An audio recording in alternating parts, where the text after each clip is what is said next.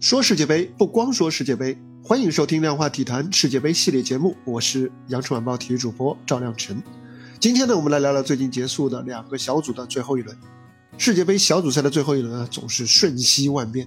C 组的最后一轮，沙特在补时的第六分钟攻破了墨西哥的球门，将比分扳成了一比二。如果没有这个球，墨西哥将和同组对手波兰在积分、净胜球、进球数和直接交锋胜利关系上全部一致。按照国际足联规定的顺序呢，接下来只能通过比拼公平竞赛积分，也就是看哪支球队所得的红黄牌数量更少，来决出名次。在比赛快结束的时候啊，波兰在小组赛阶段累积的黄牌数是五张，墨西哥是七张，所以呢，即便没有沙特的进球，墨西哥同样面临快要被淘汰的结局。所以呢，他们只能继续狂攻。如果能够再进一个球，他们就不需要和波兰比拼。红黄牌数量了，而是可以直接凭借比波兰进球数更多的优势来晋级。但是啊，最终他们还是耗尽了时间，功亏一篑。墨西哥在狂攻，而波兰则在猛守。在和阿根廷比赛的最后十分钟，他们几乎完全是放弃了进攻，龟缩在自己的后场，想要保住零比二的比分，并且寄希望于阿根廷不再进球，墨西哥也不再进球。同时呢，波兰还得小心的在防守当中尽量不要吃牌。这一幕啊，让人想起四年前俄罗斯世界杯上，同样是波兰啊，他们在小组赛同样是在最后一轮对日本的最后五分钟。当时啊，同组另一场比赛，哥伦比亚是一比零战胜塞内加尔，这比赛呢已经完赛了。而日本呢，如果保持一比零的比分，就能够出线。日本和塞内加尔的积分、净胜球、进球数、直接交锋胜利关系完全相同。而日本可以依靠比赛内加尔少两张黄牌这么一个优势，来靠公平竞赛规则出线。结果呢，前两场连败已经提前出局的波兰是送了一个顺水人情，和日本玩起了倒脚游戏来帮助日本出线。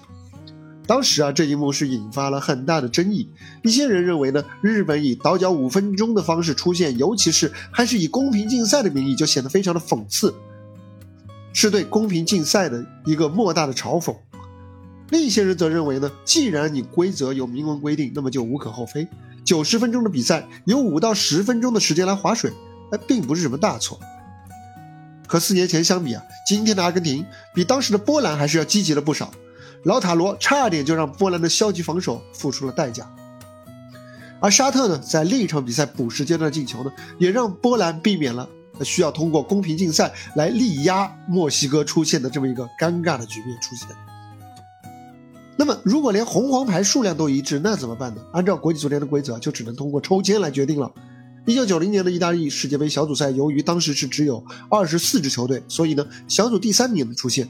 爱尔兰当时是和荷兰同分，净胜球和进球数也相同，所以呢，最后他们只能通过抽签来决定排名。荷兰队当时是不幸抽到了第三名，不得不提前面对强大的德西德队啊。西德队后来也是成为了当届的冠军。即便波兰啊今天的龟缩防守是符合规则的，我觉得是无可厚非的。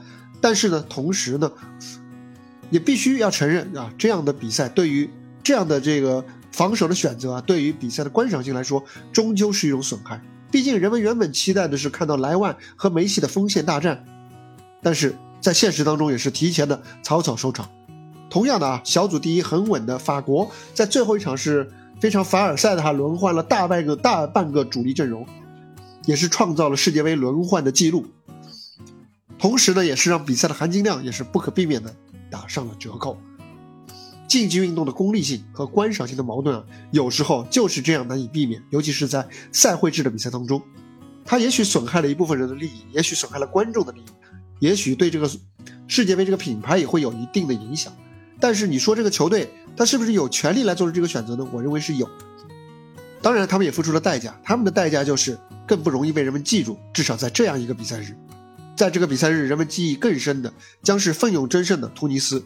他们第一次在世界杯击败欧洲球队，就是赢了世界冠军，是牢牢把握自己命运的澳大利亚。他们成为本届首支出现的亚洲区球队，是将小组出线形势留到最后一刻揭晓的沙特。从第一轮他们击败阿根廷到最后一轮扛住墨西哥潮水般的进攻，沙特虽然没有能够出线，但是他们用一己之力扰动了三支同组球队的命运。所以他们在这一届的表现仍然值得所有人尊重。好了，这就是本期量化体坛的全部内容，欢迎点赞、收藏、转发、订阅，我们明天接着聊，拜拜。